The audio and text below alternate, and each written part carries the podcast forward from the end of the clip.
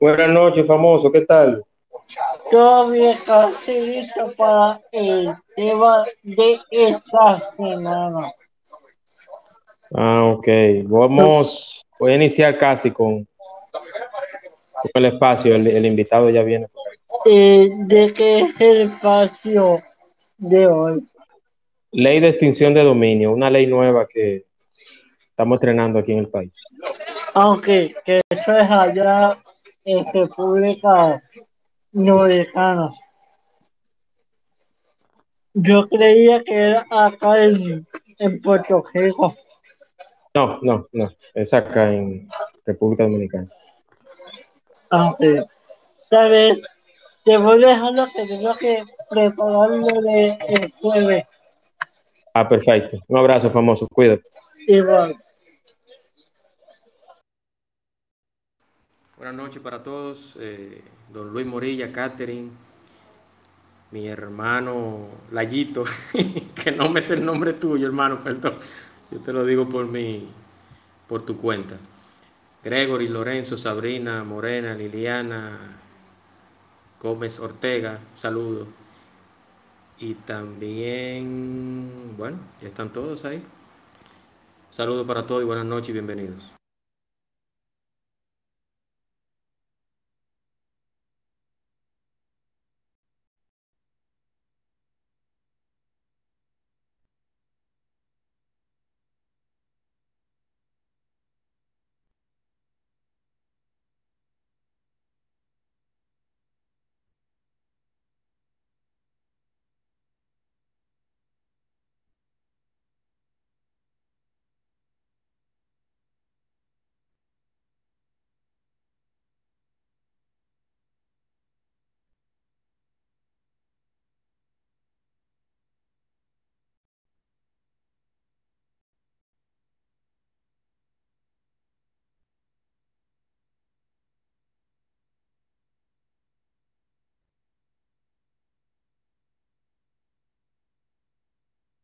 Unos minutitos que ya casi viene nuestro invitado.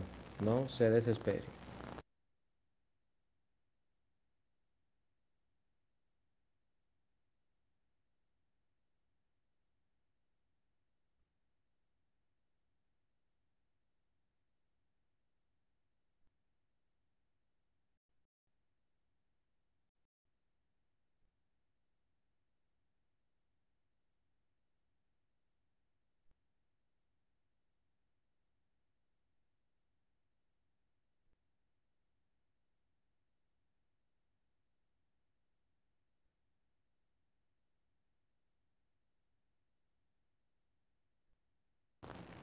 Buenas noches, don Ricardo, ¿me escucha?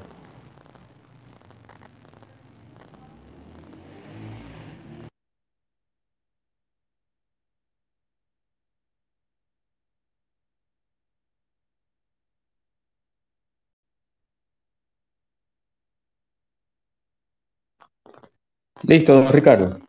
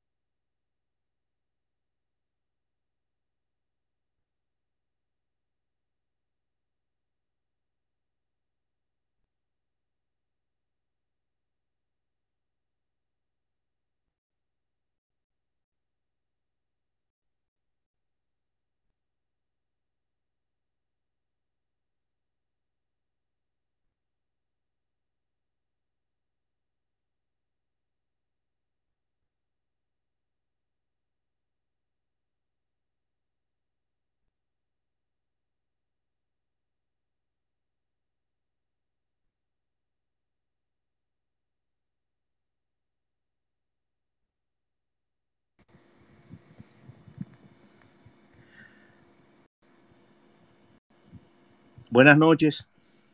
Buenas noches, don Ricardo. ¿Cómo se escucha? ¿Bien? Sí, sí, muy bien. Gracias, Juan Manuel, por esta nueva invitación a tu, a tu sala, que ya es Sí. una costumbre eh, semanal. Eh, y gracias a, a todos los amigos que se han conectado, algunos eh, de los cuales tienen una interacción eh, muy frecuente conmigo. Eh, y bueno, hay también algunos maestros del derecho como Teobaldo Durán, que, que espero que contribuya a que este intercambio nuestro sea provechoso para todos los amigos que, que han sacado algo de su tiempo para conectarse e interactuar sobre esta ley de extinción de dominio, como todos ustedes saben, eh, veníamos discutiendo desde hace casi una década. La ley fue aprobada en dos ocasiones en el Senado de la República, había perimido en la Cámara de Diputados.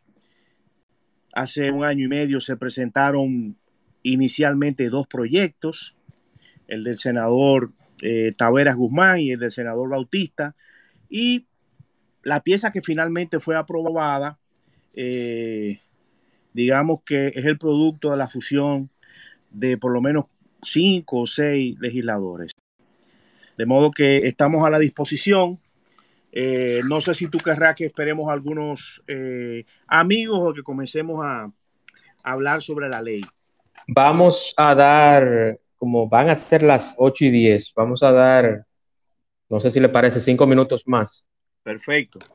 Eh, mientras tanto, le voy recordando que este espacio está grabado. Finalizar el espacio, yo solicito a Twitter el audio y se lo envío a las personas que entraron tarde o que deseen escucharlo nuevamente.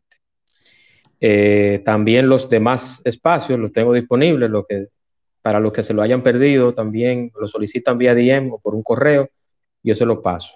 También este jueves tengo con la abogada también, Julie Wanderpool, Derecho Laboral, Público y Privado, este jueves 8 de la noche. Entonces, don Ricardo, voy a iniciar con el audio de introducción. Inmediatamente arrancamos en fa con el tema, ¿le parece? Perfecto.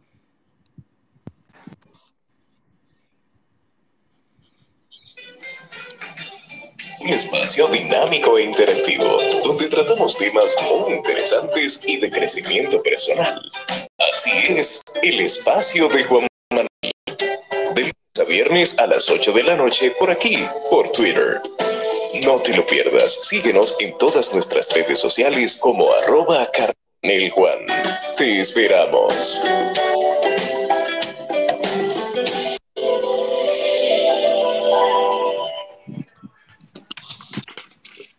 Bueno, bienvenido. Como ustedes escucharon al doctor Ricardo Rojas, ley de extinción de dominio. Esto viene siendo, don Ricardo, una segunda parte, porque ya tuvimos una primera y vamos a tener hoy lo bueno y lo malo de la ley de, extinción de dominio. Don Ricardo, este espacio es suyo, adelante, bienvenido.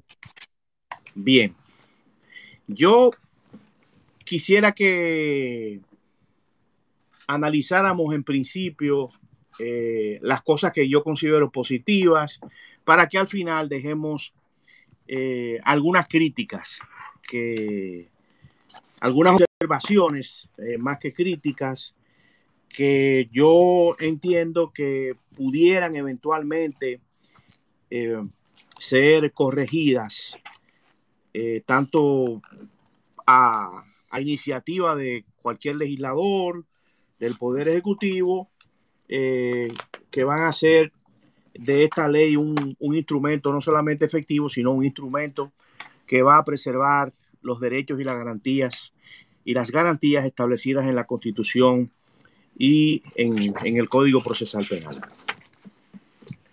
Y bueno, vamos a comenzar. Lo primero es que eh, este proyecto, eh, perdón, esta ley contiene mejoras importantes con relación a, lo que fue aprobado en, el Senado de la República. Ustedes eh, fueron testigos de todo eso. Se habló de poco más de 40 eh, modificaciones en la Cámara de Diputados, había algunos conceptos que se repetían y finalmente se resolvió lo relativo al carácter orgánico de la ley y también a los temas eh, preocupantes relativos a la a la irretroactividad y a la retrospectividad. No vamos a abundar sobre ese tema porque ya esos son temas resueltos. Nosotros habíamos eh, recomendado nuestra condición de asesor honorífico de la Comisión de Justicia de la Cámara de la, de la Comisión de Justicia de la Cámara de Diputados, en primer lugar, que se hiciera un esfuerzo porque la ley se aprobara como ley orgánica, porque el tema de las leyes orgánicas es un tema eh, muy debatido. Nosotros importamos ese instituto eh, de la Constitución española. En, en, España hay una discusión enorme, la doctrina está dividida. Eh, y, y, bueno, lo, lo, más recomendable era llegar a un acuerdo para aprobarla como ley orgánica para evitarnos que el Tribunal Constitucional comenzara a establecer su doctrina sobre lo que es una ley orgánica sobre la base de esta eh, iniciativa tan importante. Lo otro que nosotros recomendamos es que se eliminara el tema de la retrospectividad, que fue finalmente lo que aprobó el Senado de la República, la comisión bicameral, que estuvo encabezada por el, el senador Pedro Catrén, porque en ese caso sí entendíamos que existía una gran posibilidad de que el Tribunal Constitucional declarara no conforme con la Constitución esa parte de la ley de extinción de dominio. Si se hubiese aprobado con retrospectividad y el Tribunal Constitucional eh, decidía que era contrario a la Constitución, como decidió el año pasado eh, la Corte Constitucional del Ecuador, una de las mejores cortes constitucionales de América Latina, no, había, no había mayores problemas porque lo que, lo que, eh, lo que se expulsaba del, sistema jurídico era eh, precisamente esa norma.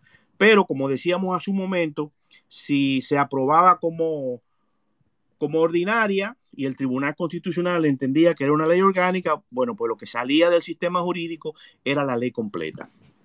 Entonces, en, en el proyecto de ley hay un, un criterio claro de lo que es la extinción de dominio, se define claramente el objeto de la ley, el ámbito de aplicación que se contrae a bienes ilícitos que estén en República Dominicana o que, que estén incluso en el extranjero, pero que estén asociados a algún tipo de ilicitud cometida en la República Dominicana.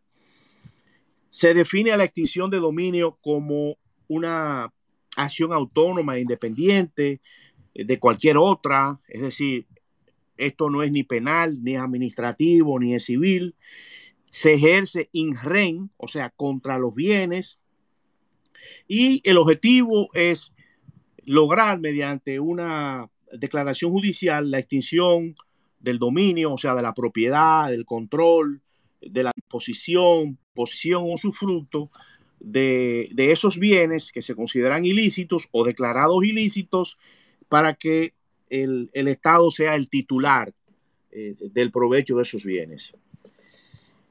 Hay una definición de lo que son bienes ilícitos eh, que más o menos implica que son bienes que provienen de un ilícito de los enumerados en la ley. Vamos a hablar brevemente de lo que son ellos. Hay una definición de buena fe que, que está un poco incompleta porque la buena fe es eh, definida como conducta diligente, exenta de toda clase de dolor y caracterizada por la, por la observancia de un deber objetivo.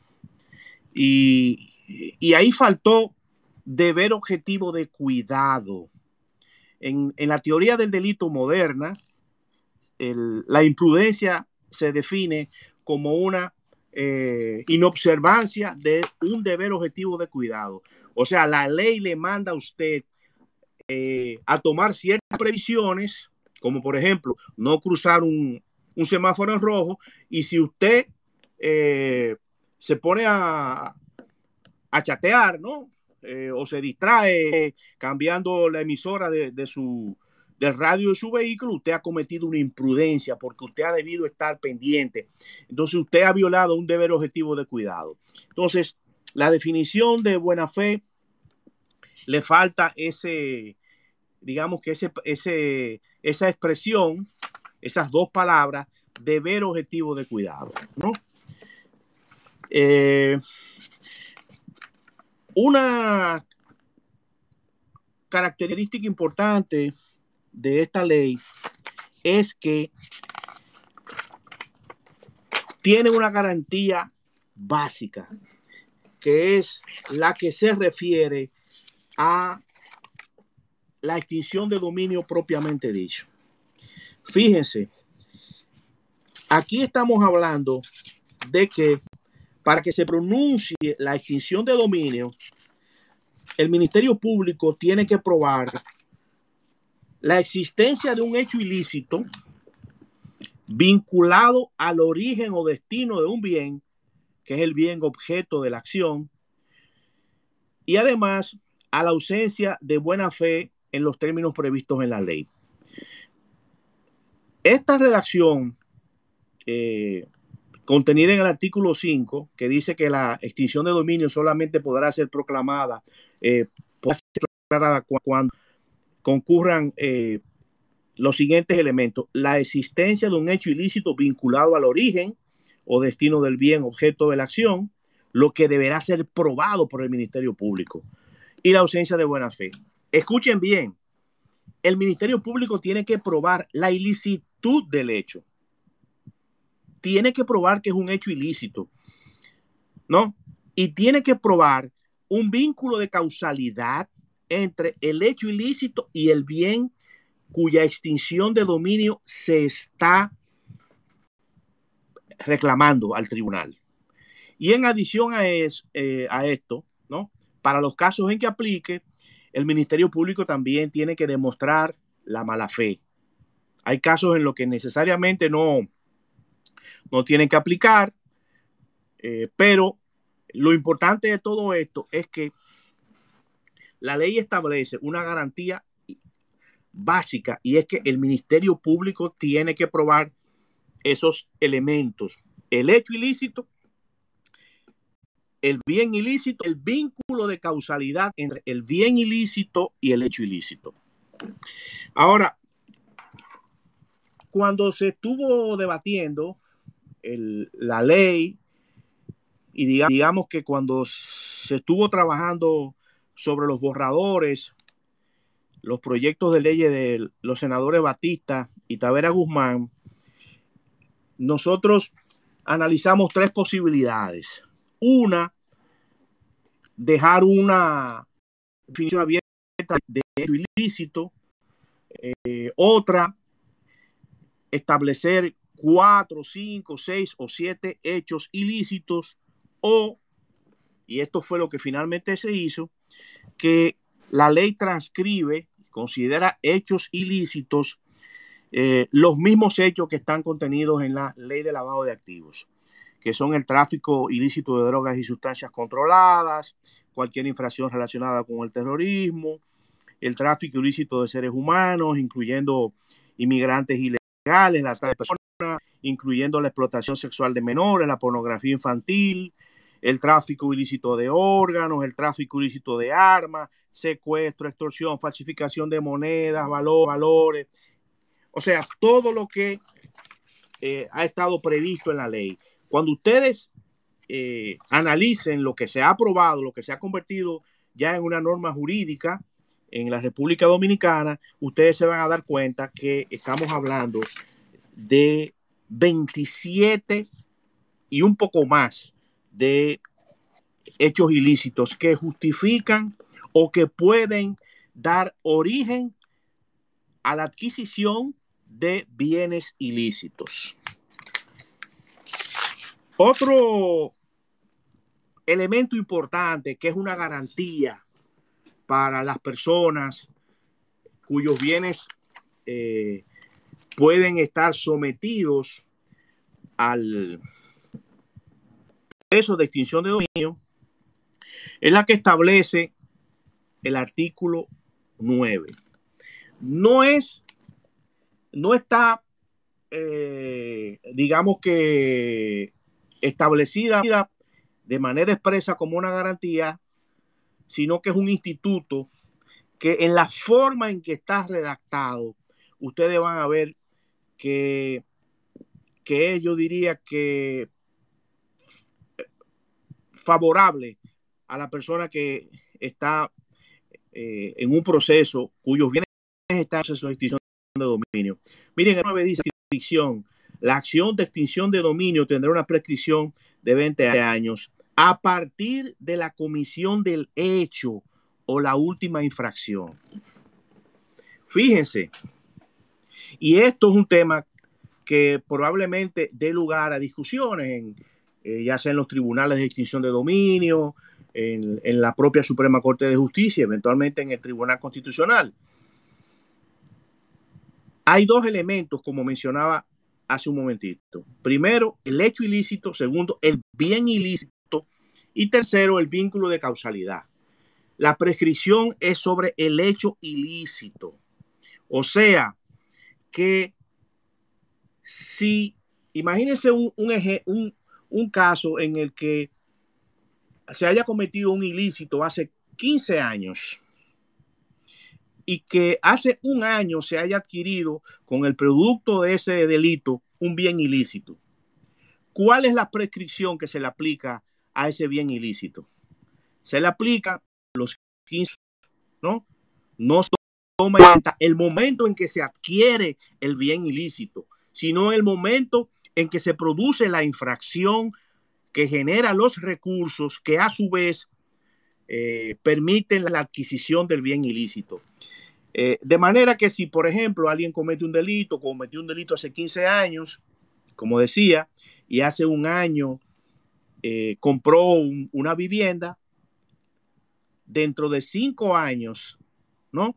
Ya una eventual acción de persecución de ese bien, eh, bajo esta ley de dominio, ya prescrito. Fíjense qué, interesante. O sea, la prescripción eh, eh, tiene que ver con el hecho ilícito que, como decíamos hace un momento, tiene que ser probado por el Ministerio Público. Hay una redacción de la cosa juzgada que, que la mezcla con eh, la triple identidad, la, la, identidad de causa, objeto, ¿no? Eh, y partes que, que se confunde en, en, la ley con la cosa juzgada, ¿no? Eh, y esa triple identidad, como, como lo saben los abogados, es la triple identidad que tiene que ver con el instituto del non bis in idem, o sea, de la proscripción de la doble persecución. Esa es una, una redacción que puede eventualmente ser eh, mejorada.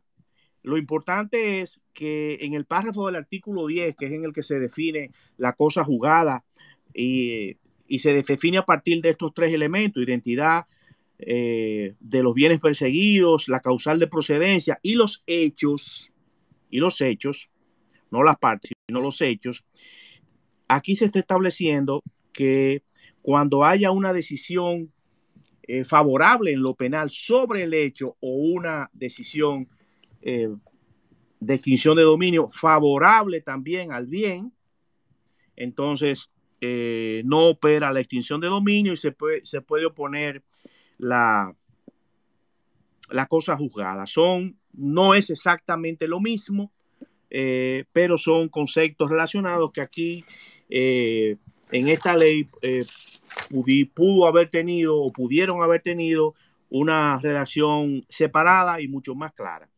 Con lo cual no deja de ser útil incluso la forma en que ha sido receptado este, han sido receptados ambos institutos.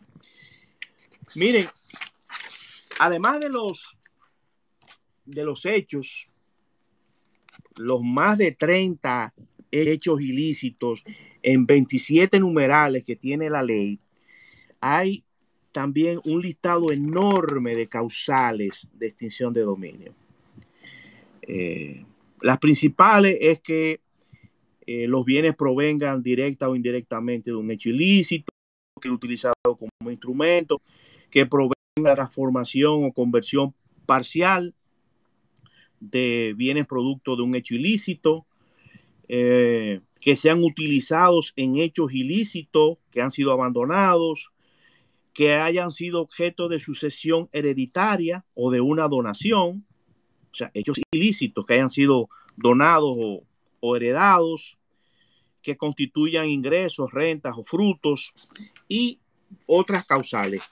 Lo que la ley establece es que cuando haya una denuncia de una persona que entienda que se produjo un hecho ilícito y que en relación con ese hecho ilícito se han obtenido bienes, ¿no? Primer supuesto. Y, y, segundo supuesto, cuando hay una causal de procedencia, entonces es que el Ministerio Público eh, puede iniciar una, una acción de extinción de dominio. Un tema importante es el relativo a la competencia.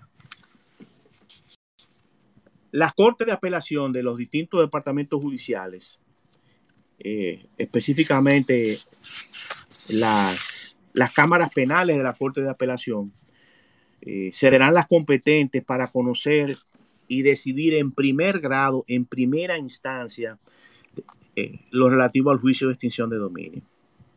Y el presidente de cada una de esas cámaras penales tendrá la obligación de designar un juez de control, como de instrucción, que es el que va a monitorear todo el proceso, ¿no? Y que va a ofrecer las garantías y que se va a percatar de que todas las garantías que están establecidas en la ley en favor del afectado, de la persona que eh, tiene la titularidad, el dominio, la posesión del bien que se presume ilícito, eh, están establecidas en la ley.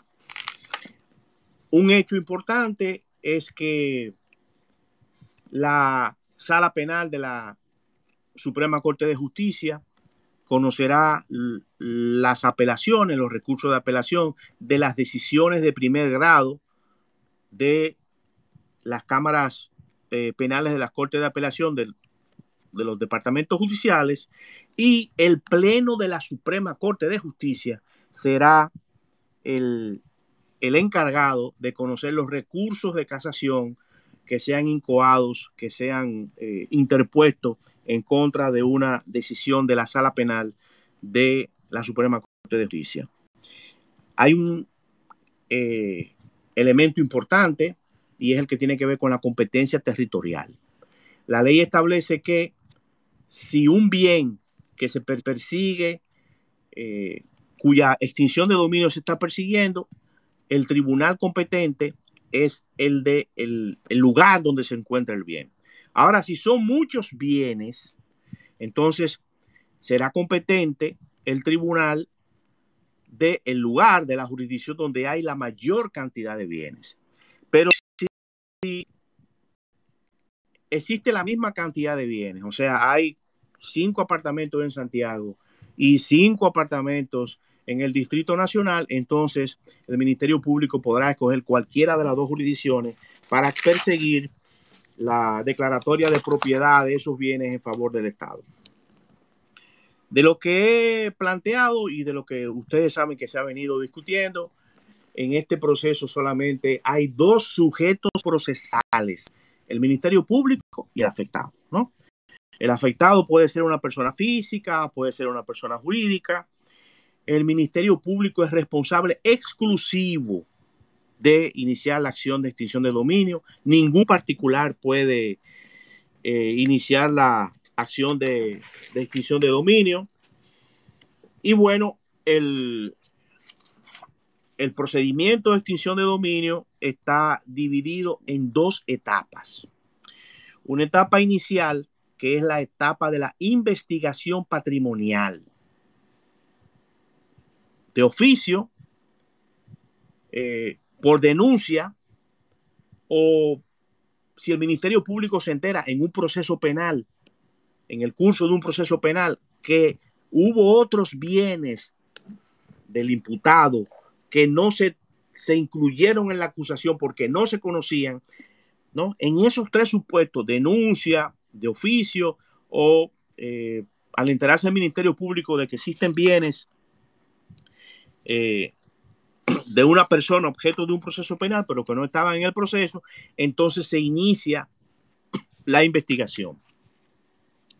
La investigación eh, tiene unos plazos. Eh, la investigación tiene un plazo, la investigación patrimonial tiene un plazo de seis meses. El plazo comienza a contarse a partir de el establecimiento de una medida cautelar sobre el bien.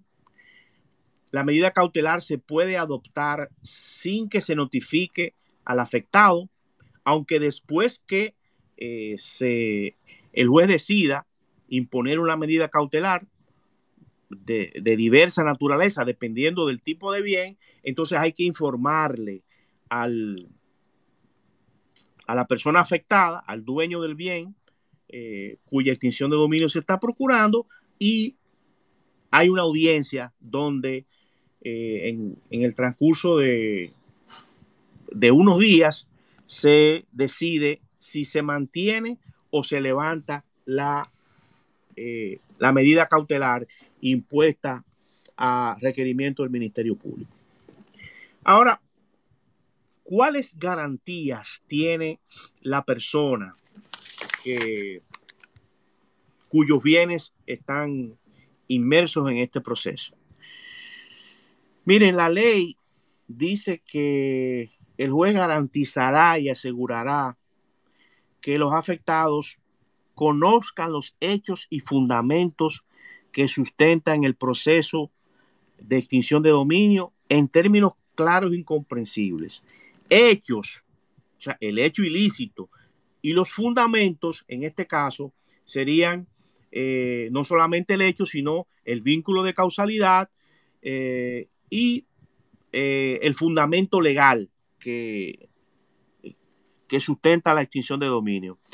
El, afectado eh, debe tener acceso eh, a todas las pruebas, puede presentar, producir, ofrecer pruebas, solicitarlas y lógicamente intervenir en, durante todo el proceso, ¿no?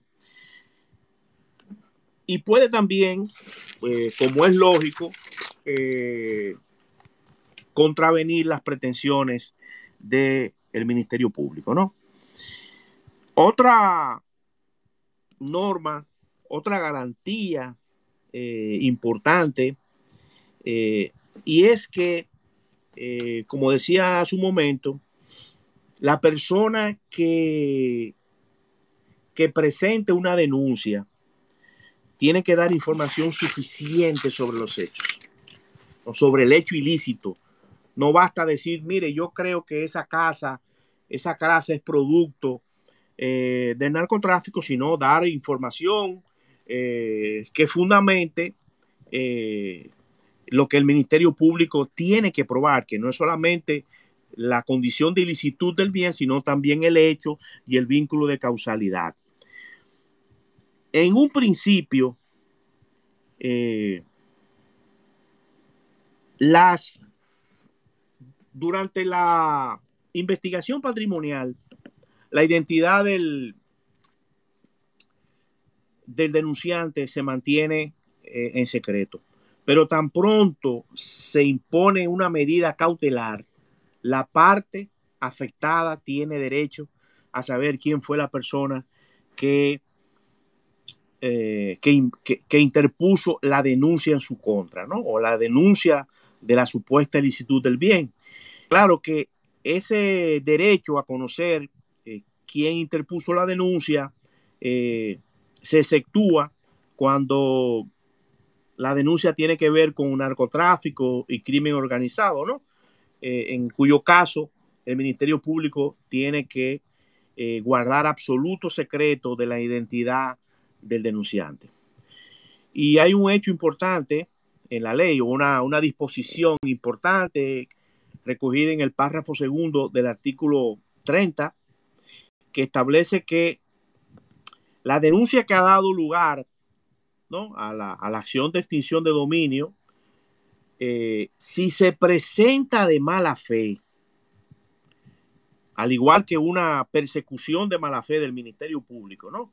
eh, una persecución de mala fe y dolosa con, con el objetivo de hacerle daño a una persona, será sancionada con una pena de dos a cuatro años de prisión y multa de 50 salarios mínimos del sector público, independientemente de acciones civiles que pueda eh, demandar una persona, eh, un afectado, el propietario de un bien, que pueda demostrar al tribunal que tanto la denuncia eh, o, o por un lado la denuncia o la denuncia y la persecución del Ministerio Público o simplemente la persecución del Ministerio Público se ha, se ha llevado a cabo con el interés eh, de hacerle daño y, ha habido eh, dolo, abuso o violación de cualquier derecho eh, de procesal, cualquier garantía procesal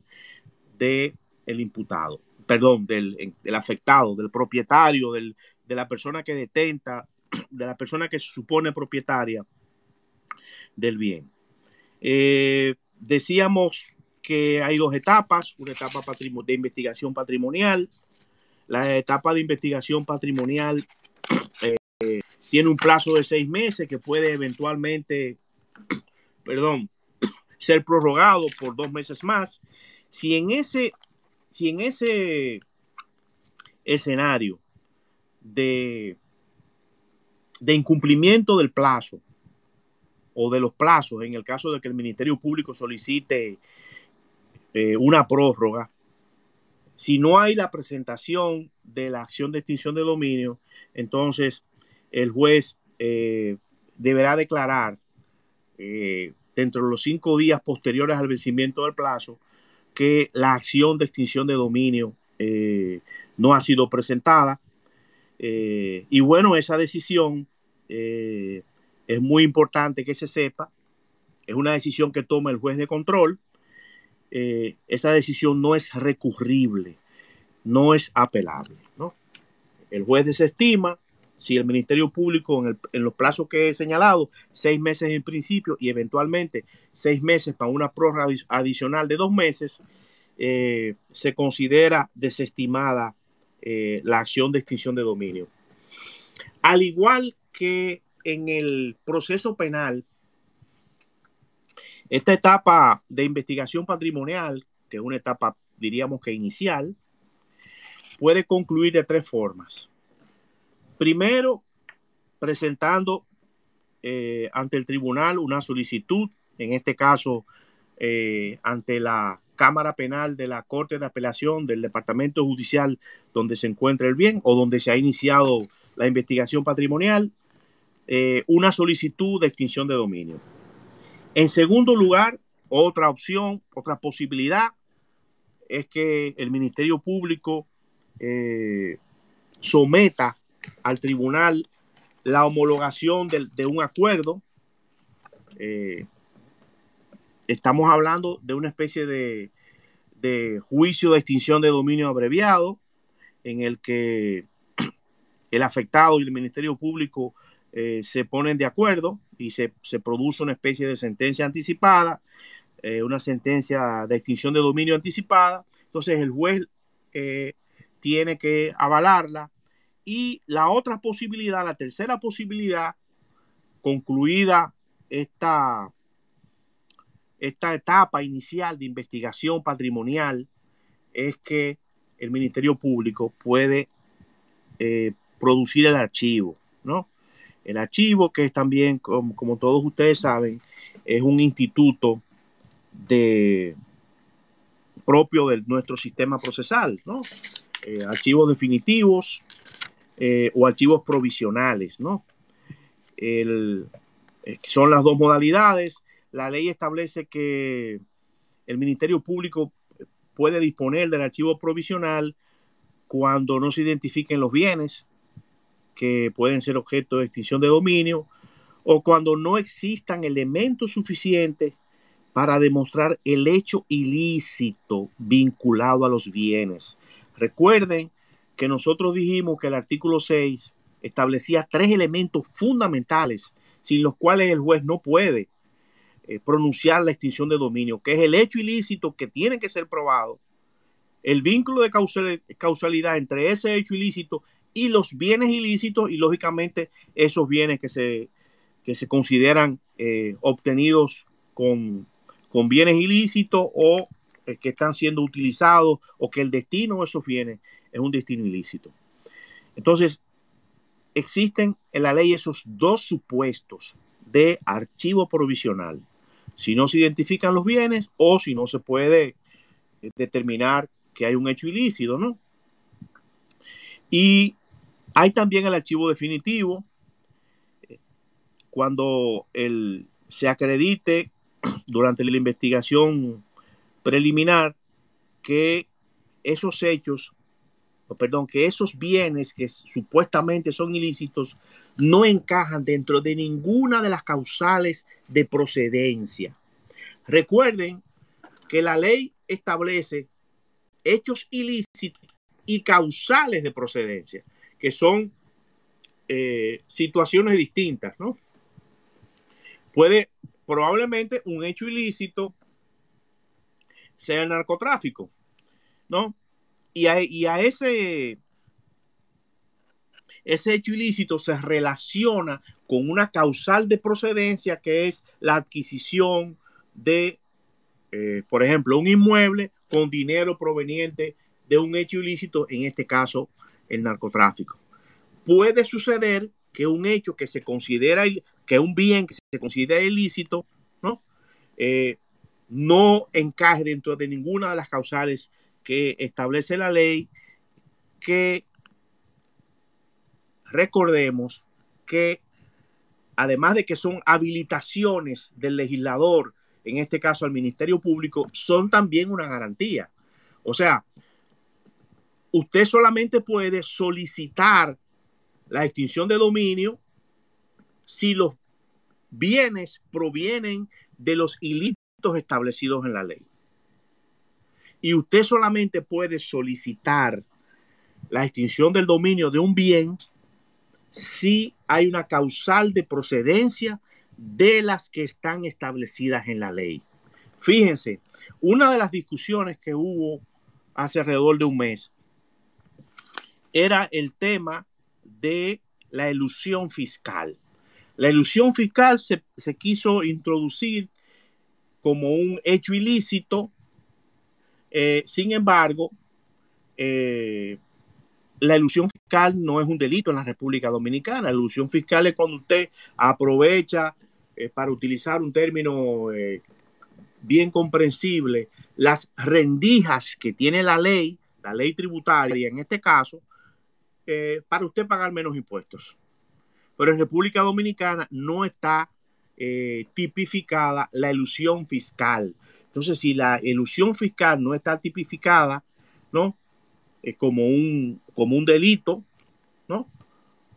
o como un, un, digamos que una, una infracción grave, en República Dominicana, abro un paréntesis breve, en materia de tributaria, hay dos eh, categorías. Una que es el delito tributario, que son infracciones administrativas, no son infracciones penales, y lo otro es la defraudación tributaria, que sí son, eh, digamos que... Sujetas. Eh, son infracciones penales. Usted no puede, por ejemplo, iniciar un proceso de, de, lavado de activos contra una persona que ha cometido un delito tributario, porque nuestra ley los delitos tributarios son infracciones administrativas. Lo que le cabe es una multa, eh, una mora, ¿no? Eh, un recargo. Pero si comete una defraudación, como por ejemplo, si usted cobra el ITEVIS a una persona y no lo reporta a la renta, entonces usted está cometiendo una defraudación, porque usted se ha quedado con un dinero que le pertenece al, fisco, al Estado, ¿no? Eh, y ha hecho el uso que sea. Entonces ahí sí puede aplicarse la ley de distinción de dominio y también puede aplicarse en este caso esta ley. Eh, hago esta digresión, esta aclaración, eh, para que tengamos en cuenta estos dos elementos. Primero, que para que se pueda iniciar una acción tiene que haber un hecho ilícito de los establecidos en la ley. La ley penal es de eh, interpretación y de aplicación estricta, ¿no? no aquí no hay posibilidad de, interpretación analógica o de aplicación analógica, a menos que sea para favorecer, eh, en este caso, al afectado, que es la persona titular del bien que ha sido sometido a un proceso. Y además de esto, como decía, también tiene que configurarse una causal de procedencia de extinción de dominio. Entonces, eh, hay un elemento importante, volviendo al tema del archivo, eh, y es que el archivo provisional eh, puede ser impugnado en un plazo máximo de seis meses a partir de su emisión, y lógicamente el archivo provisional, si transcurre un año, se convierte en definitivo, ¿no? Eh, aunque eh, si surgen nuevos elementos que permiten de, digamos que desvirtuar de manera fundada, razonada y coherente los argumentos fácticos que motivaron ese archivo, entonces ese archivo puede ser levantado. Eh, y para eso se cuenta también con un plazo de un año hay un, tema importante que es el tema de las medidas cautelares. Eh, la ley prevé que las medidas cautelares pueden ser establecidas en cualquier, en cualquier momento, ¿no? Y hay tres criterios eh, para la imposición de una medida cautelar, que puede ser eh, el congelamiento, puede ser una nota preventiva o una oposición más bien a traspaso, eh, pueden ser una incautación. Y es que las medidas cautelares sobre los bienes, porque estamos hablando de bienes, ¿no? Recuerden que esto es un proceso INREN, tienen que, en el caso de que, por ejemplo, eh, recaigan sobre empresas, tienen que garantizar la conservación, la productividad y la rentabilidad de esas empresas, ¿no? Eh, por lo demás, eh, hay un procedimiento de, publicidad que debe ser eh, seguido cuando se impone una medida cautelar que lógicamente como todas las medidas cautelares que se imponen en el ordenamiento jurídico dominicano, tienen que ser debidamente motivadas, decir claramente cuáles son los bienes objeto de, de, la medida cautelar, ¿no? Tiene que decirse quiénes son las personas afectadas y el juez, cuando a solicitud del, del Ministerio Público decide imponer una medida cautelar, tiene que fundamentar esa medida cautelar en hecho y en derecho. O sea que, que esto que establece la ley es otra garantía importante para eh, las personas eh, cuyos bienes están siendo eh, objeto de un, de un proceso de extinción de dominio o que eventualmente pueden ser objeto de un proceso de extinción de dominio. Y es importante también tener en cuenta que las medidas cautelares tienen algunas finalidades básicas, que son eh, impedir que se enajenen, que se enajenen o se graben los bienes. Eh, y para eso, pues, como decía, se impone una, eh, una oposición hay, hay, otra modalidad de, medida cautelar que tiene que ver con el secuestro, la incautación, y una que es muy importante también cuando el bien es eh, o un bien inmueble o eventualmente una sociedad. En el caso del inmueble, la designación de un guardián y en el caso de una sociedad, de una empresa, eh, la designación de un administrador.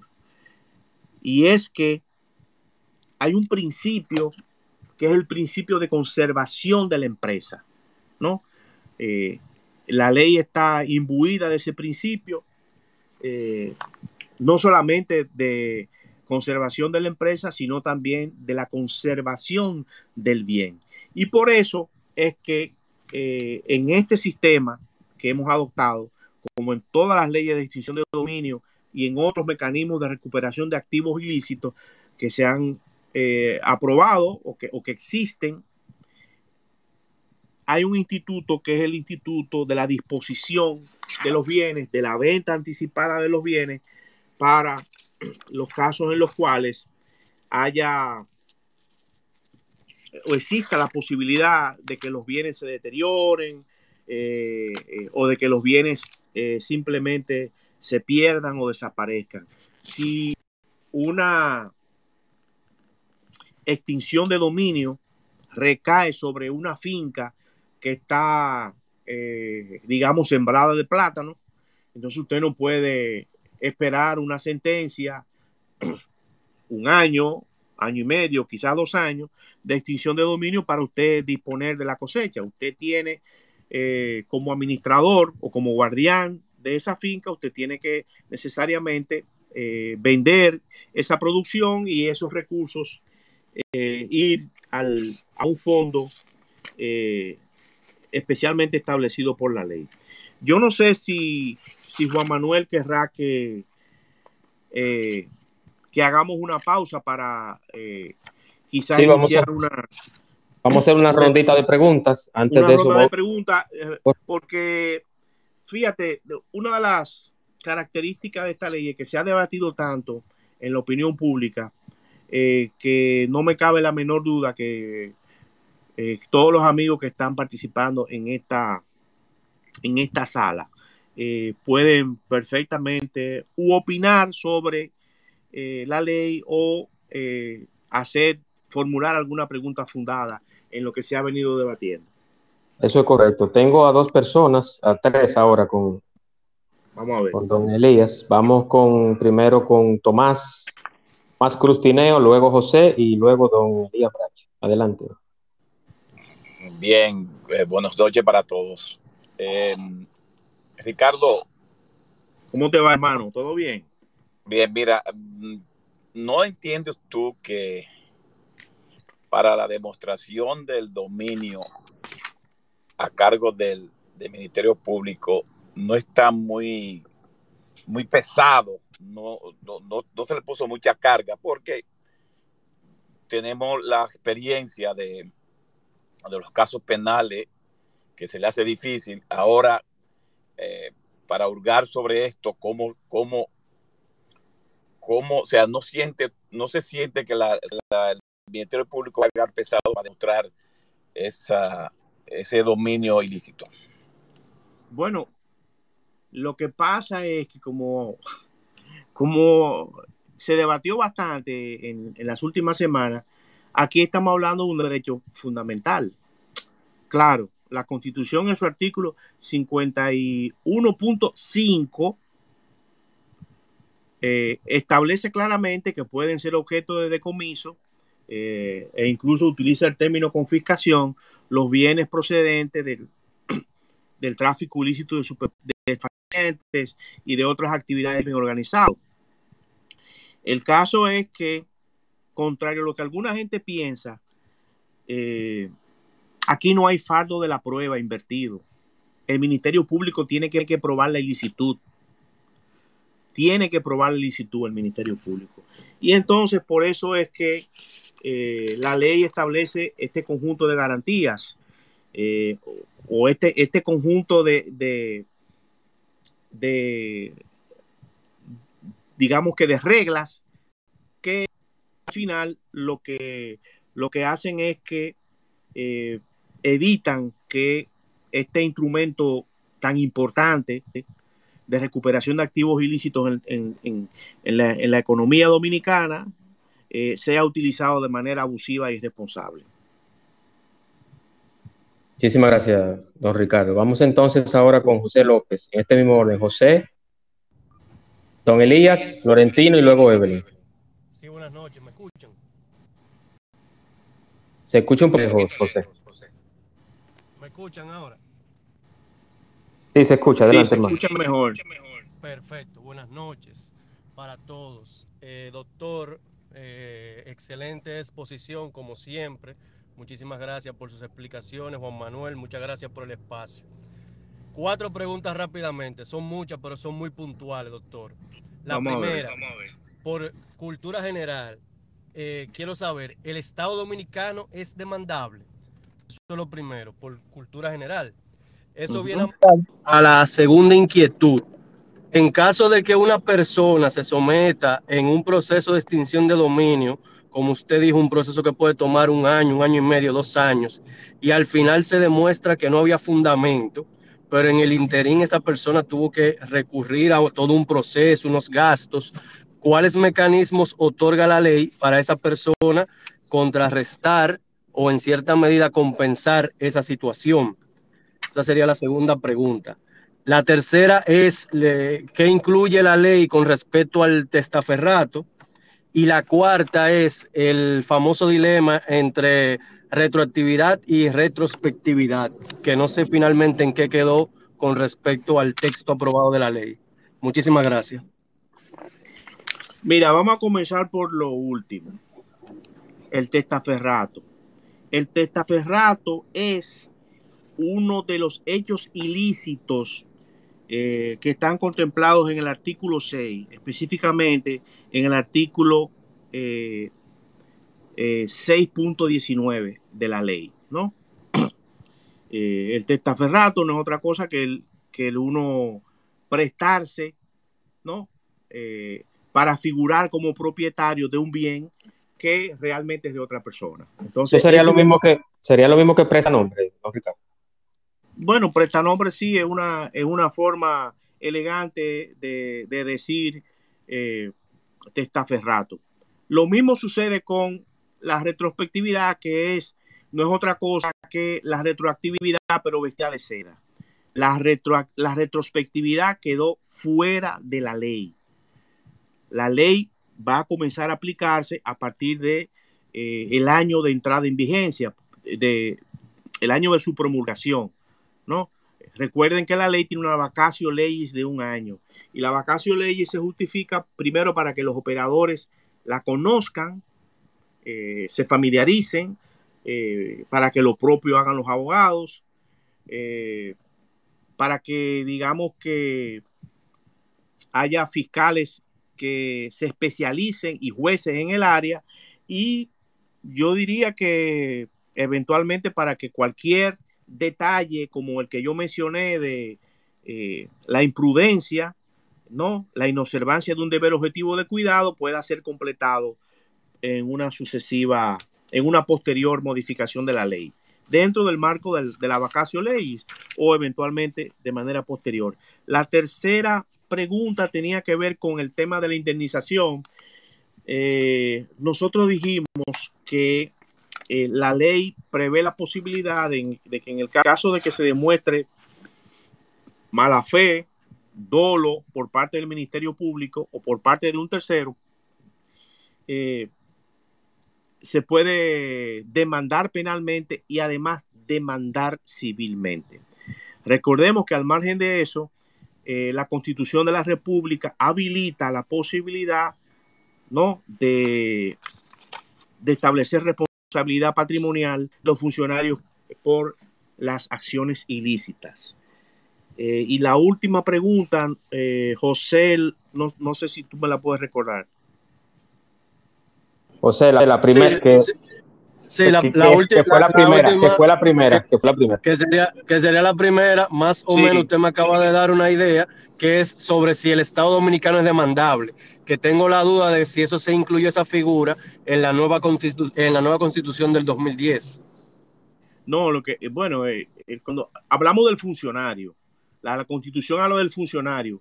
No, el funcionario puede eh, tiene responsabilidad patrimonial por los hechos ilícitos. Y en este caso, eh, como quien es titular exclusivo de la acción de extinción de dominio es el Ministerio Público, la ley establece que puede ser eh, demandado penal y además civilmente.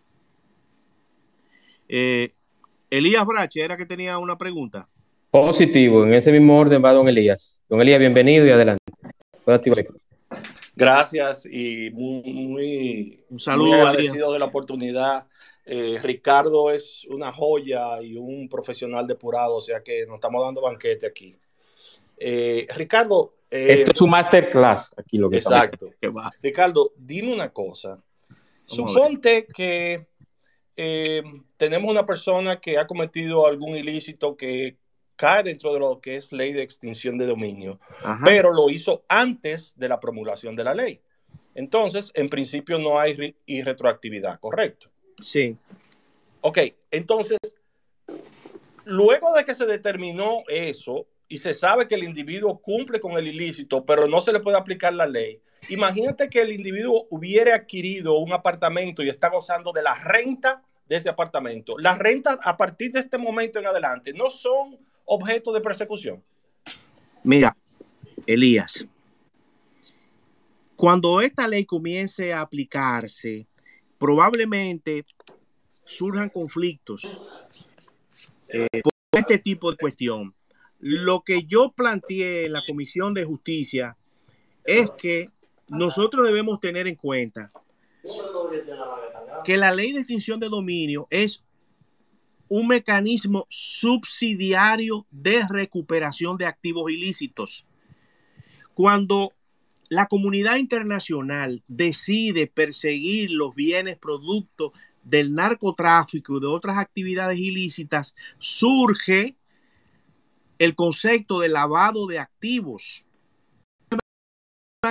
Eh, instrumentos internacionales, convenciones internacionales.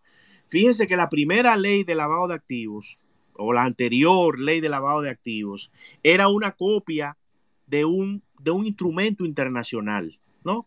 Ustedes recordarán, eh, sobre todo Teobaldo, quizás recuerde, que se hablaba de verbos típicos. Se mencionaban una serie de verbos, pero no había una construcción de un ilícito. No había eh, la construcción eh, tan detallada de una conducta como tiene la ley 155-17. Entonces, para esas personas que cometieron un ilícito y que adquirieron bienes, ahí está la ley de lavado de activos. O sea, nosotros tenemos que comenzar a ver esto eh, como un mecanismo, eh, primero de recuperación de activos y que es un mecanismo subsidiario. Desgraciadamente, se creó eh, la idea, se vendió la idea de que la ley de extinción de dominio era un mecanismo para quitarle los bienes a los que estuvieron en la administración pública hasta el 16 de agosto, hasta el 15 de agosto del 2020. Y no es así, no es así. No quiere decir que esta ley no sirva para perseguir los ilícitos en contra de los bienes ilícitos provenientes de delitos en contra del patrimonio público. Sí, pero eh, yo creo que se crearon muchísimas expectativas eh, y habiéndonos decantado por una ley que no tiene la irretroactividad como un instituto, porque no lo puede tener, porque desde, desde nuestra primera constitución la ley eh, no, puede, no puede mirar al pasado, sino coopera solamente para el porvenir, excepto para el que esté su judice o cumpliendo condena. Eh, y habiendo también descartado la, el, la retrospectividad, lo, lo, que a nosotros nos queda es comenzar a aplicar la ley eh, a partir de su entrada en vigencia. Elías, si nosotros hubiésemos aplicado, eh, aprobado la ley en el año 2014, que cuando fue sancionada por el Senado, la primera ley, ya tuviéramos eh, ocho años de aplicación de la ley de extinción de dominio y probablemente muchos bienes eh, procedentes de actividades de narcotráfico, eh, de tráfico de personas, etcétera, ya hubiesen sido eh, declarados como propiedad del Estado Dominicano. No sé si te respondo. Al final lo que quiero decir es que, bueno, vamos a comenzar a trabajar con esta ley, pero hay otro instrumento poderosísimo, que es la ley de lavado de activos y las otras infracciones penales.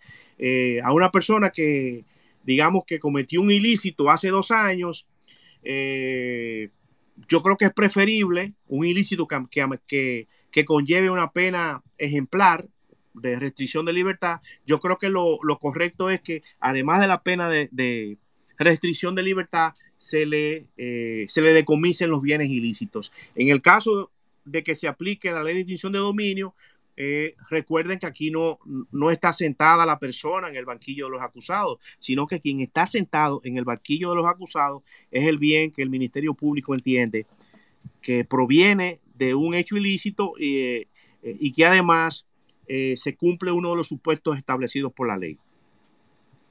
Eso es correcto. Muchísimas gracias. Gracias, Ricardo. Contestado. Claro, quiero, claro que sí. Gracias, Ricardo. Quiero, quiero felicitarle, don Elías, que yo sé que usted está de cumpleaños hoy, no usted, pero sí la familia. La, Aprovecho la, para la, jefa, la, jefa, está de cumpleaños y aquí estamos saliendo ah, ya con, el, con, el, con, la familia completa. Un abrazo ah, a todos. Felicidades. Pásela bien, pásela bien. Gracias. Excelente programa, muchas gracias.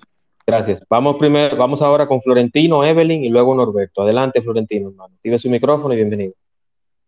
Buenas noches, Juan Manuel. ¿Cómo está? Espero que esté bien. Bien, Florentino. Encantado. Siempre llevando educación que es lo importante. Gracias por el apoyo, hermano. Un abrazo. Ricardo, doctor, un placer. Le habla Robert Florentino. Doctor, ¿cómo te va? ¿Puede, puede una persona que está sentada, que está siendo acusado y procesado por corrupción, llevarse de un, juicio paralelo sobre la extinción de dominio? ¿O habría que esperar que pase uno para aplicar el otro o viceversa? No, no necesariamente. No, bueno, es, bueno ese, es un, ese es un tema. Eh, bien interesante. La ley lo que establece es que cuando en un proceso penal el Ministerio Público tiene eh, conocimiento de que hay bienes ilícitos que no fueron incluidos en ese proceso penal, ¿no? Porque le llegó, le llegó la información tal al Ministerio Público, puede iniciar un proceso de extinción de dominio. Solo que recuerda que la ley establece que tú tienes que probar el, el, hecho ilícito, que el bien es ilícito y que hay un vínculo de causalidad. O sea, que, digamos, con los 20 kilos que el tipo vendió, con ese dinero fue que él compró eh, el apartamento en el, en, el, en el residencial X, ¿no? O sea que, que es una tarea bastante pesada para el Ministerio Público. Tiene que probar el hecho ilícito, el bien ilícito y el vínculo de causalidad entre una cosa y la otra. Contestado, Florentino, la pregunta. Sí, sí, gracias, gracias, doctor. Perfecto. Vamos ahora con Evelyn. Adelante, Evelyn.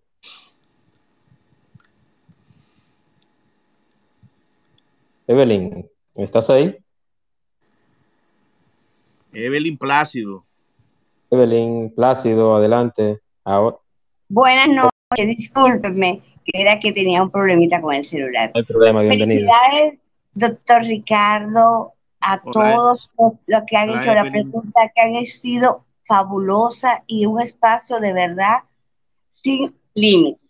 Mi pregunta se queda en dos, porque ya varias han tenido respuesta. Tiene que ver con la ley de lavado de activos. Aquí eh, sabemos que fue cercenada, porque es una ley universal.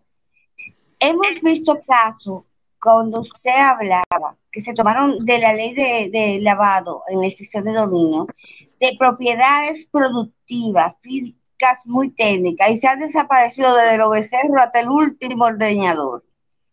Y no aparece. Y fácilmente lo otro es también eh, esos negocios, después lo hemos visto destruidos, que pudieran ser fuentes de empleo. La pregunta mía es la siguiente. Si eso se tomaron de la ley de, de de dominio, eh, cosas de la ley de lavado, esos bienes que fueron adquiridos por terceros o que de mala práctica fueron a otro lugar donde no deberían de estar por el sistema que tenemos, eh, cómo es la guarda del Poder Judicial de los bienes incautados. Tú has hecho una excelente pregunta, una gran pregunta. que me da pie para decir varias cosas. Primero, aquí el, la custodia y administración de bienes incautados se ha prestado para cualquier cosa. Para cualquier cosa, ¿no? Eh, no tengo que mencionar gestiones. Yo creo que actualmente se está haciendo un, un uso eh, racional, una administración racional de los bienes incautados y decomisados. Esa es una tarea que le ha sido encomendada al Ministerio Público. Yo he venido sosteniendo desde hace mucho tiempo que el Ministerio Público no tiene que administrar bienes incautados. Esa no es la labor del Ministerio Público. Evelyn, cuando, cuando un grupo de, de colegas, eh, Olivo Rodríguez, eh, el magistrado Ulises Bonelli, eh, en algún momento Miguel Valerio y un par de, de jueces que hoy en día están en la Suprema Corte de Justicia, trabajamos en el primer borrador de ley de extinción de dominio, contemplamos la creación de una entidad independiente, precisamente eh, para evitar todos estos problemas que ha habido históricamente con eh, la administración de bienes incautados. Aquí, lamentablemente, eh, muchas propiedades agrícolas, invernaderos y de otro y, sembradas de otro tipo de, de, productos, como tú decías, bienes de otra naturaleza, reses, eh, se han dilapidado, han desaparecido. Lo propio ha pasado también con eh, vehículos, con, con vehículos, eh, con, vajillas. Con, vajillas, cuadros, ha pasado de todo. Entonces, nosotros planteamos, y es lamentable que no se, no se diera el paso en este momento, que debíamos comenzar a trabajar en quitarle al Ministerio Público la custodia, que creo que lo hace eh, muy bien. Antes, antes de que el Ministerio Público tuviera esa responsabilidad, eh, lo tenía una, una, oficina de bienes incautados creada por la ley 7202 eh, y, y, desgraciadamente el día que se haga una auditoría de los bienes que se recibieron en ese periodo de, vigencia de esa oficina, que todavía existe incluso. Eh, yo vi un escándalo estos días, un escándalo muy feo con ella. Van, van a pasar muchas cosas. Miren, yo le voy a dar un dato. Ustedes recuerdan el yate Patricia, Ramón Baez Figueroa, ¿verdad? Yate Patricia que se le incautó en el proceso penal. Pero el yate Patricia era solo uno de los yates que tenía Ramón Baez Figueroa. Los otros yates vayan ustedes a ver en manos de quienes eh, están esos yates, todavía esos yates. De manera que, que sí, ese es un tema que está pendiente. Eh, yo creo que hay que sentarse a, a discutir eh, la posibilidad de que se cree un, un, instituto autónomo. Yo he planteado que dependa del el Ministerio de Hacienda para que administre los bienes incautados y decomisados. Y yo, y yo incluso creo que eh, a la ley de lavado hay que, esos porcentajes que se establecen eh, dependiendo del tipo de, de infracción que se cometa, yo eh, soy partidario de que eso se elimine. Yo creo que eso, esos fondos deben ir a, el, al Estado y que sea el Estado el que decida qué presupuesto le asigna a, a las instituciones que actualmente se benefician de eh, la venta de bienes que han sido decomisados, porque lamentablemente en este país no hay cultura de rendición de cuenta del uso de esos bienes que han sido, de del uso de los recursos, de los bienes que han sido eh, decomisados, que han ido a pública subasta.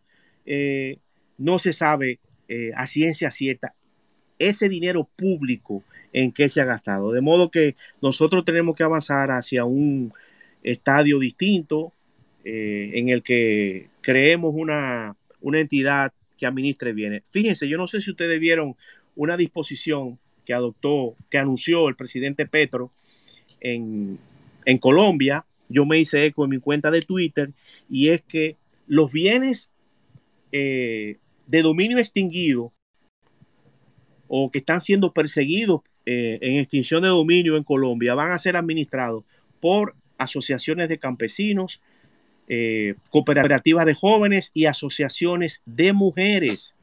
Eso es lo que se llama el uso social de los bienes decomisados, ya sea por extinción de dominio o por un proceso penal. En el caso de Colombia, lo que el nuevo presidente ha dispuesto es que eh, esos bienes de extinción de dominio sean eh, administrados de esa forma. Pero no es la primera experiencia que existe de uso social de los bienes eh, provenientes de actividades ilícitas. Hay países como Italia donde, por ejemplo, si a la mafia se le decomisa un, un edificio, entonces ese edificio o parte del edificio se entrega a la comunidad para que, por ejemplo, la comunidad instale eh, un grupo de eh, un grupo de baile eh, para que los clubes culturales tengan un local, para que las asociaciones de estudiantes o de profesores tengan un, un local donde reunirse.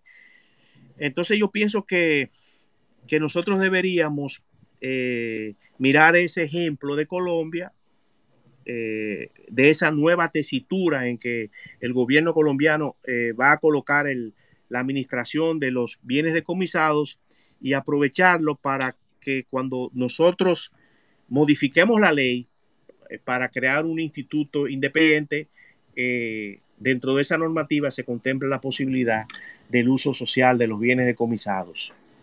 Pues muchísimas. Otra, la otra la otra parte es los reglamentos. Aquí se acostumbra a hacer ley sin reglamento para dilatar todavía más los procesos. Mira qué es lo que sucede. Eh, la ley no tiene ni necesita reglamentos. Un reglamento es una norma jurídica que en la pirámide normativa eh, está por debajo de la ley. Y solamente se justifica cuando hay aspectos de la ley que ameriten ser desarrollados.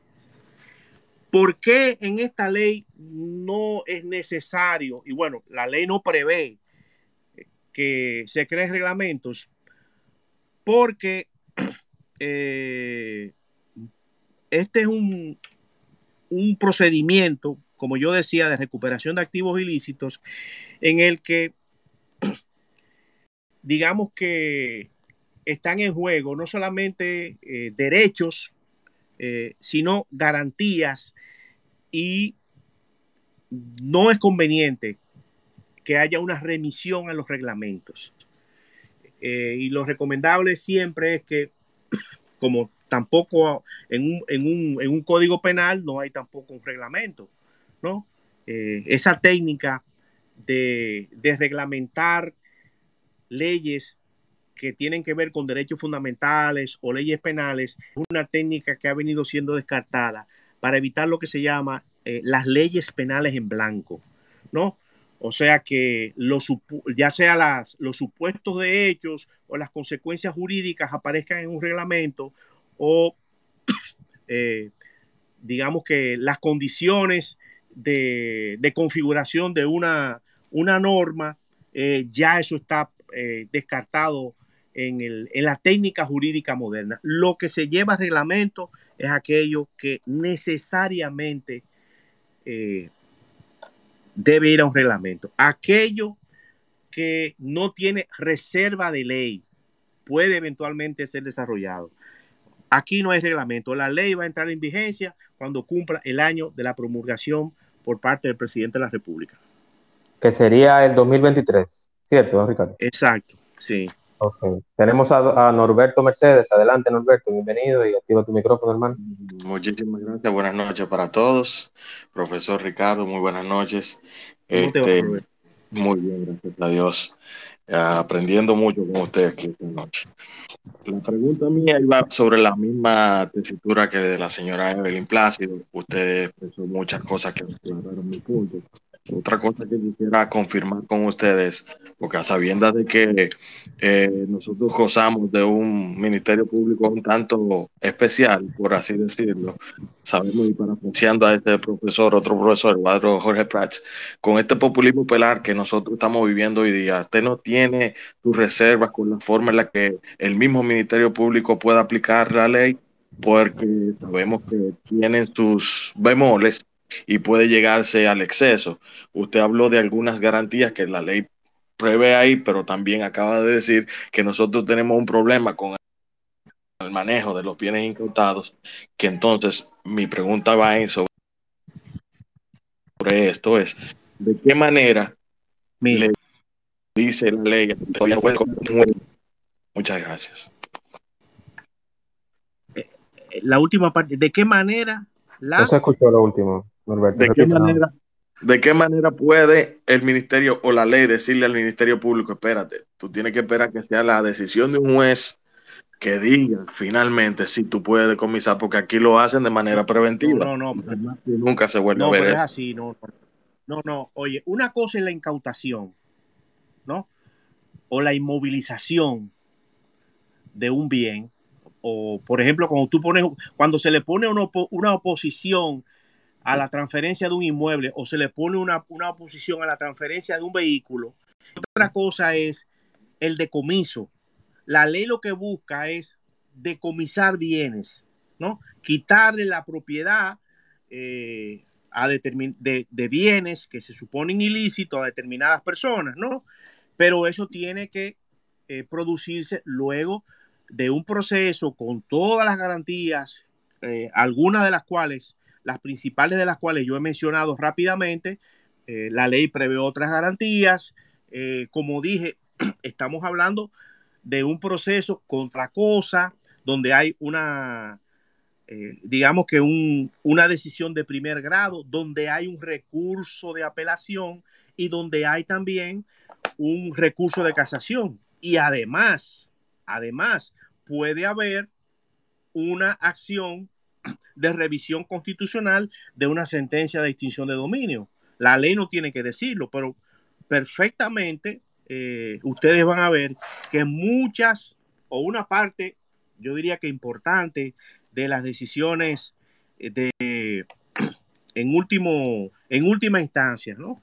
de extinción de dominio van a terminar en el Tribunal Constitucional. Y qué bueno que así sea, porque así vamos a tener eh, o pudiéramos tener una doctrina constitucional eh, con relación a este instituto. Sobre extinción de dominio hay infinidad de sentencias constitucionales en Colombia, en Perú, en Ecuador. Eh, y como decía, el proceso está revestido de muchísimas garantías. aquí no hay inversión del fardo de la prueba. El que tiene que probar que el bien es ilícito es el Ministerio Público. Claro, si a mí el Ministerio Público eh, me logra que un juez eh, disponga una medida cautelar en contra de, un bien de mi propiedad, yo voy a buscar la prueba de que esa propiedad no proviene de un bien, de un, de un hecho ilícito. Pero quien tiene que probar quien tiene que probar es el Ministerio Público. El afectado en este caso lo que hace es que, digamos que refuta lo que plantea el Ministerio Público eh, con la documentación, con la prueba, con los testigos, porque hay libertad de prueba en esta materia. Usted puede llevar testigos, eh, puede utilizar cualquier tipo de documentos. De modo que yo no creo que que la ley sea eh, utilizada para, eh, para hacer populismo penal. No, y además creo que se le haría un gran daño. Yo creo que la decisión de, de quitar la retrospectividad y la retroactividad, eh, yo, creo que ha sido importante precisamente porque ha cortado el morbo, el morbo que se quiso vender de que la ley era para quitarle eh, lo que se han robado en los últimos años. Y no es así. No es así. No quiere decir que alguien que cometa eh, un delito contra el patrimonio público, algún bien de su propiedad no pueda ser objeto de la ley, pero hay otros mecanismos para usted perseguir la corrupción, como son el proceso penal dentro del cual puede haber como una infracción, eh, como una imputación adicional, además de, la, imputación penal propiamente dicha, eh, el lavado de activos como un, delito eh, autónomo en contra de, ese funcionario. Perfecto. Muchísimas gracias, don Ricardo. Tengo a Ivette Mateo en espera. Adelante, Ivette. Hola, buenas noches. Mi pregunta va encaminada un poco hacia lo que, bueno, nuestro invitado de la noche de hoy eh, abordaba hace unos minutos, eh, pero agregándole algo. en, materia de lavado de activos, obviamente, ahora que usted trataba el tema de que eh, se trata en la ley de lavados, el, el, lavado de activos, valga la redundancia, como un delito autónomo, que para mí no es así, porque es que debo probar necesariamente el delito precedente. Pero ha surgido la duda a raíz de la, de la aprobación de la ley de extinción de dominio de cómo afecta el tema de, eh, el, o sea, perdón, la ley eh, con la, el principio de presunción de inocencia. Entonces me gustaría saber qué usted piensa. No sé si me voy a explicar porque creo que me trabé un poquito. Eh, cómo, ¿Cómo usted entiende que afecta esta nueva ley el tema del principio de presunción de inocencia? Porque se ha dado una discusión grandísima con todo ese tema. Entonces me gustaría saber cuál sería su opinión al respecto. Mira, en principio, o, prima facie, para no resultar reiterativo, la ley no compromete la presunción de inocencia, porque la presunción de inocencia se predica de personas, no se predica de bienes. De bienes lo que se predica es licitud o ilicitud. Recuerda que aquí quien está sentado en el banquillo de los acusados es el bien. Que el Ministerio Público dice, bueno, ese bien es ilícito. No, porque provino, eh, se compró con un dinero producto de un delito, que, de los delitos que están tasados en la ley. Yo no creo, eh, como te digo, que haya una, una violación a ese principio, eh, pero este es el tipo de cosas que de discusión que se van a establecer con, con, los casos, en la medida en que se vayan eh, presentando los casos. En la primera parte eh, de tu pregunta, tú hablabas de la ley de lavado de activos, no recuerdo exactamente qué era lo que decías. si me puedes refrescar Sí, yo le decía, era que el tema de que... De, ah, de la autonomía, de la Exacto, yo entiendo que no es así del todo porque yo debo probar el delito precedente para poder probar el lavado de activos, por lo menos en mi, en mi experiencia laboral, así es como lo he visto. Entonces, eh, ahí, bueno, no sé qué usted piense al respecto. Mira, el, lavado de activos es autónomo. Eh, eso no quiere decir que tú no estés obligado a demostrar el origen ilícito de los fondos, pero es autónomo porque ha sido configurado, ha sido tipificada como una conducta distinta, separada de el delito precedente. Entonces, cuando se habla de autonomía, a lo que, a lo que nos referimos es eso. No quiere decir que tú no tengas que probar la ilicitud de los recursos que tú recibes, ¿no? Eh, porque al final el lavado de activos es eso, el uso de, recursos provenientes de actividades ilícitas eh, en la compra de activos, eh, la, propia posesión de, los recursos ilícitos, de acuerdo con la ley, ya constituye lavado de activos. Cuando tú simulas ser propietario de bienes o de recursos provenientes de actividades ilícitas, ahí tú también estás eh, incurriendo en una conducta de lavado de activos. Hay otras conductas que de acuerdo con la ley son conductas relacionadas con lavado de activos. Pero sí, sí, como tú dices, el Ministerio Público tiene que probar la ilicitud de los recursos ¿no? que están siendo eh, introducidos en la economía, eh, con los que se compró un, un bien determinado o que están generando algún tipo de renta. Cuando hablamos de autonomía, a lo que estamos, a lo que referimos es que tiene una entidad propia, ¿no? Una tipificación propia, ¿no? Una, una condición de aplicación propia, como se dice eh, en teoría del derecho, ¿no? o, un supuesto de hecho propio. Eh, vamos con la próxima pregunta. Bueno, quiero, eh, antes de la próxima pregunta, quiero agradecer a, los amigos, eh, algunos de los cuales eh, yo sigo en, Twitter, que se han conectado y están desde, desde el primer momento. Eh, les agradezco que, estén conmigo dándole apoyo a, esto que ya es una costumbre, esta, esta sala de Juan Manuel.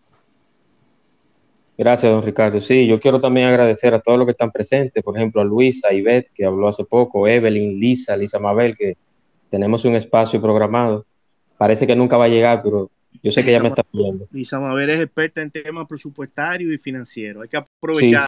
Sí, sí, sí, sí, hay, que aprovecharla. Y, yo, vi, yo vi a Luis, no sé si se ha Sí, sí, Luis Morellando por ahí. Con Luis hay que hablar de temas nucleares. Sí, sí, sí, sí, sí. Eh, ese es otra, otro espacio pendiente, pero a todos los demás, a Yu, a, Osvaldo, a Dilcia, a Juan Matos, a Carolyn, a Rosa, mi amiga Rosa Lina de Santiago, Martín, Carmen. Ventura. Juan Manuel. Querida hermana. Don Luis, adelante. Me gustaría preguntarle algo al digno representante de la logia facialista. Sí, sí, sí, sí, sí. sí. Gracias, eh, gracias. Yo, yo, yo, casi estoy, yo, casi estoy perteneciendo a esa logia, solamente me falta la condecoración. Adelante. si bien es cierto que el principio de la retroactividad y la que perimiera la persecución debió colocarse para evitar un, un choque constitucional, algunos penalistas advierten que nada impide al Ministerio Público investigar en el tiempo la, el hecho ilícito partiendo de un punto básico del derecho, y es que ninguna ilegalidad genera eh, legalidades. O sea, un, un, hecho ilícito hace 100 años nunca va a generar una legalidad. Además, eh, República Dominicana es signataria de algunos eh, tratados y convenios internacionales, entre los cuales, eh, podría estar equivocado, pero me ayudan si, si lo estoy, se estipula que la corrupción, el delito de la corrupción, no prescribe. ¿Qué tópico tiene esa ley?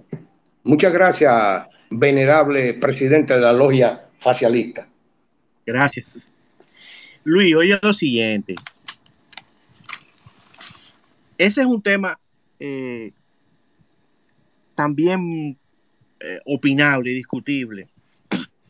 Yo pienso que, y repito, como mecanismo subsidiario de recuperación de activos ilícitos tenemos que meternos en la cabeza. La ley de extinción de dominio es una ley procesal, es un mecanismo para sacar de la sociedad activos ilícitos.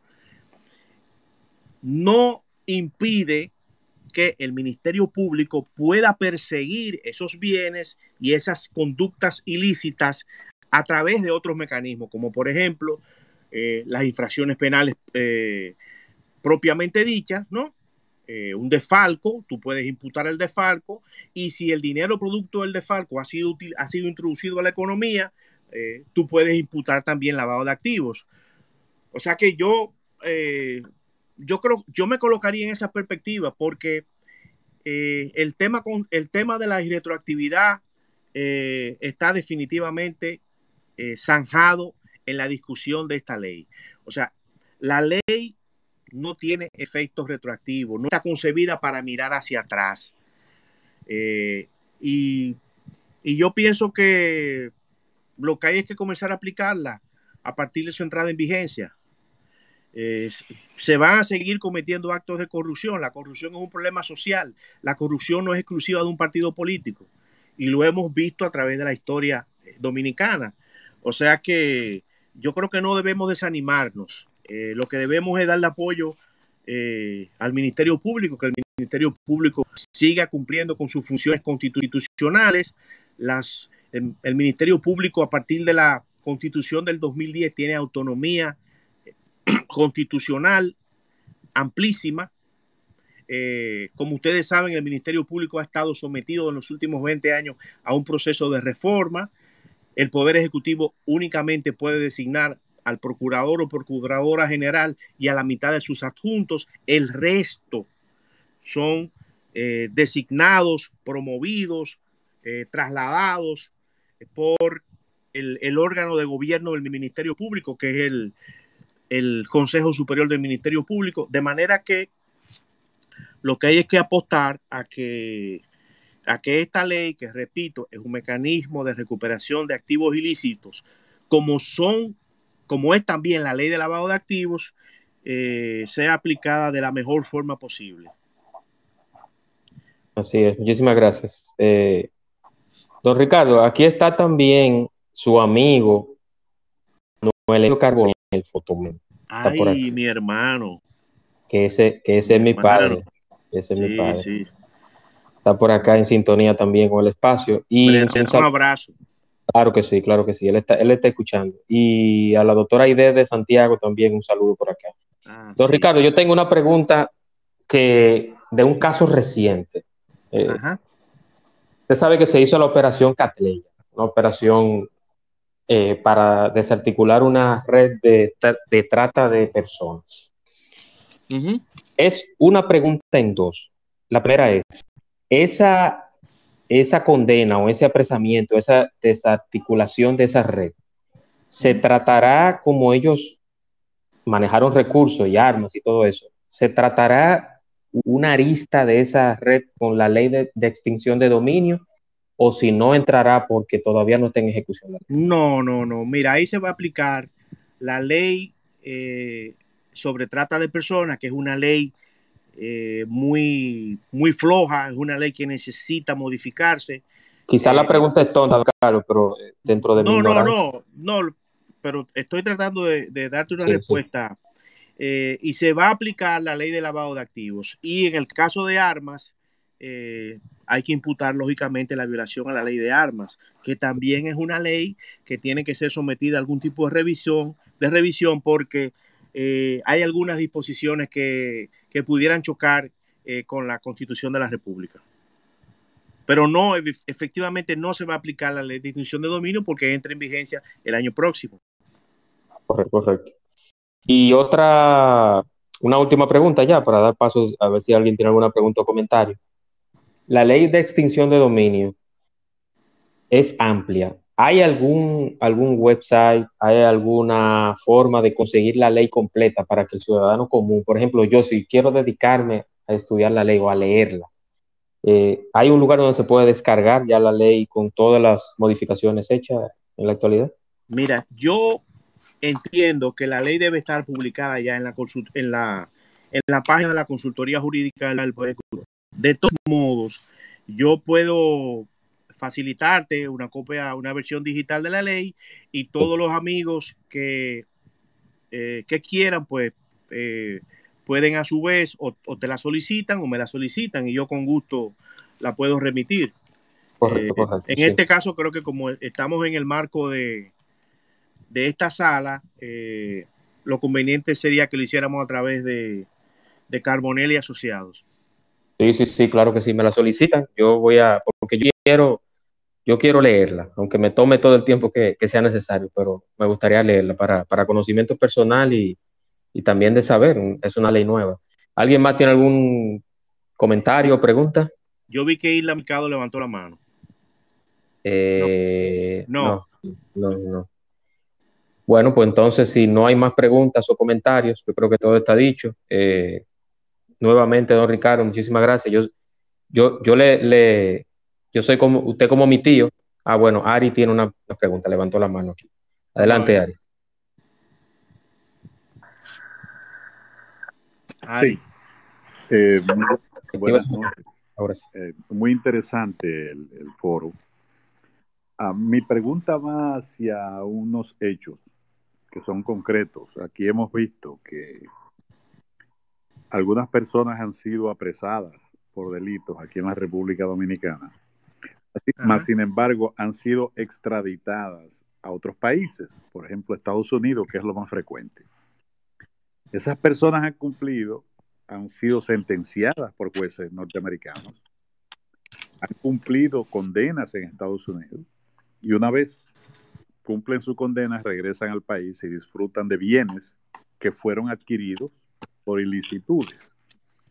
La ley de, extinción de dominio, ¿cómo, cómo afectaría o, cómo trabajaría en, eso, en ese tipo de casos, si es tan amable?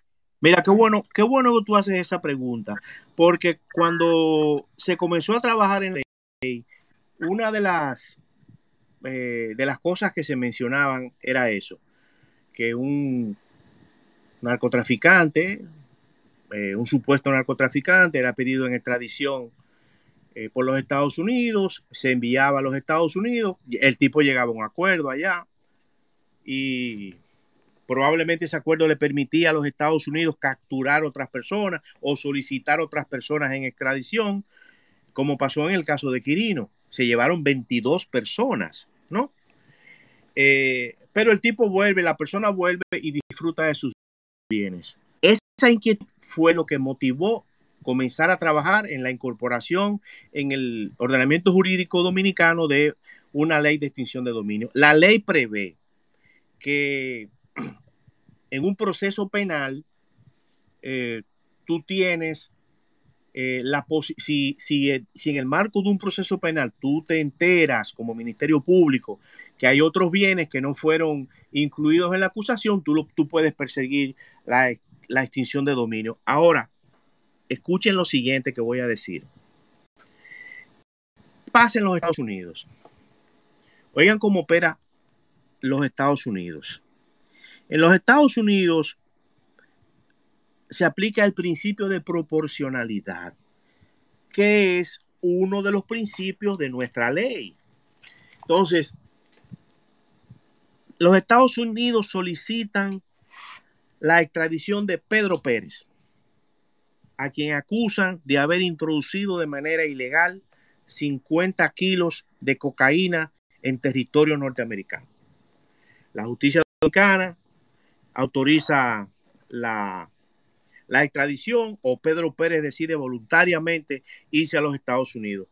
¿Qué hacen los Estados Unidos? Bueno, los Estados Unidos dicen, tú eh, introdujiste en nuestra sociedad 50 kilos, eh, eso te dejó eh, a ti 2 millones de dólares, nosotros estimamos el daño en tanto y, y entonces probablemente le, ofrezcan un acuerdo, ¿no? Y ese acuerdo implica un resarcimiento a la sociedad norteamericana.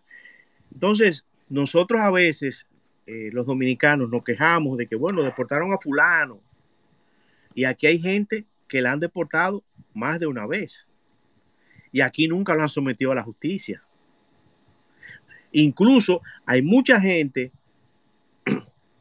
que bueno, que, la, que en el pasado, para no, eh, para no eh, cuestionar los, los éxitos eh, e, evidentes de, por ejemplo, la Dirección Nacional de Control de Drogas en los últimos dos años, que en el pasado, gente que era extraditada o que las autoridades supuestamente se enteraban cuando venía un requerimiento de los Estados Unidos Y aquí, los, aquí sabemos que hay personas que en el pasado reciente eh, han sido perseguidos por las autoridades dominicanas en ocasión de requerimiento de los Estados Unidos. Gente que todo el mundo sabe a lo que se dedican.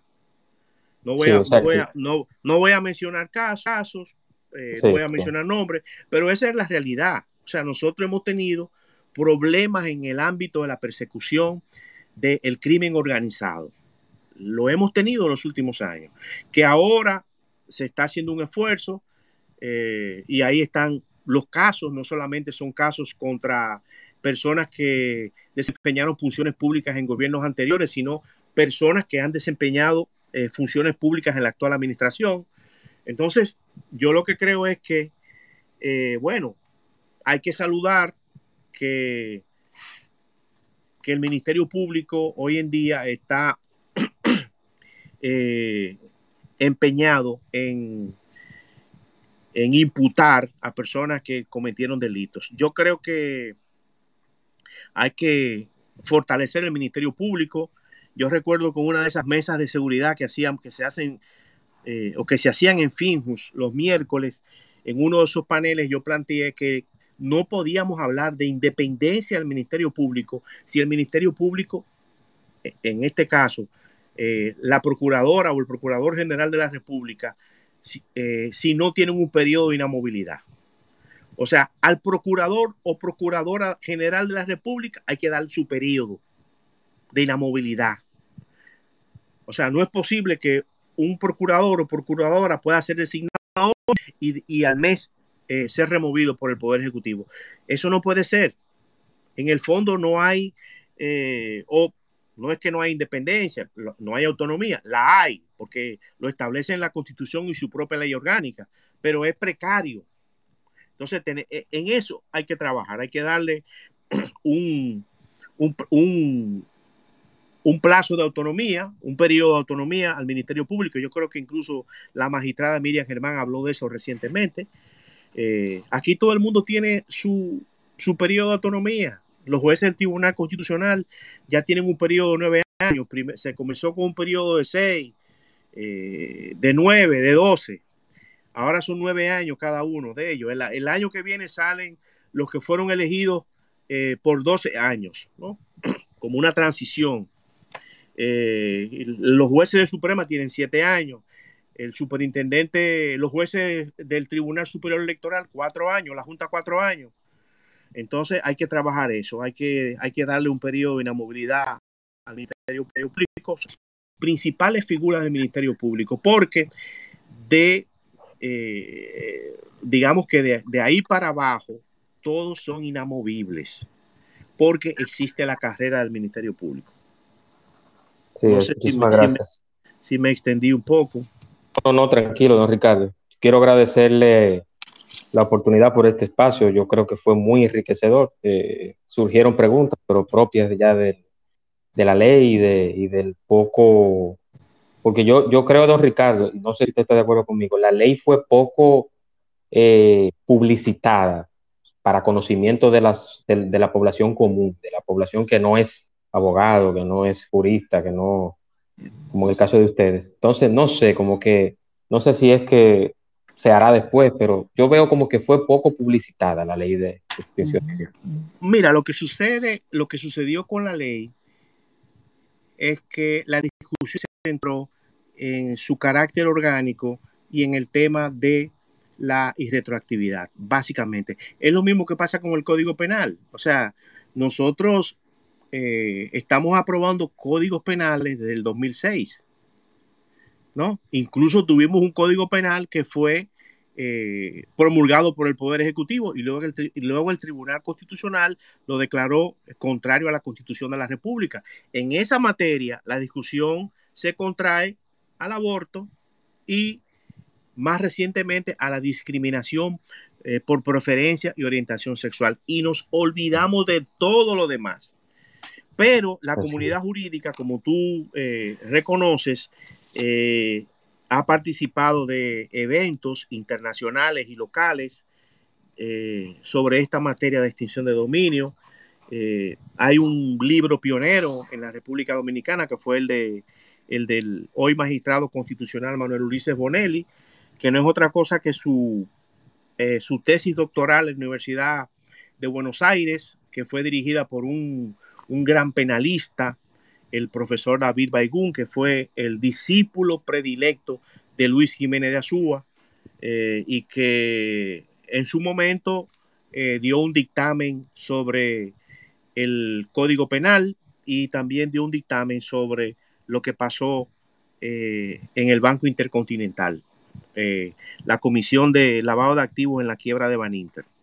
Así es. Don Ricardo, de nuevo agradecerle. Y una última cosa, ¿en cuántos países está la ley de extinción de dominio, incluyendo el nuestro?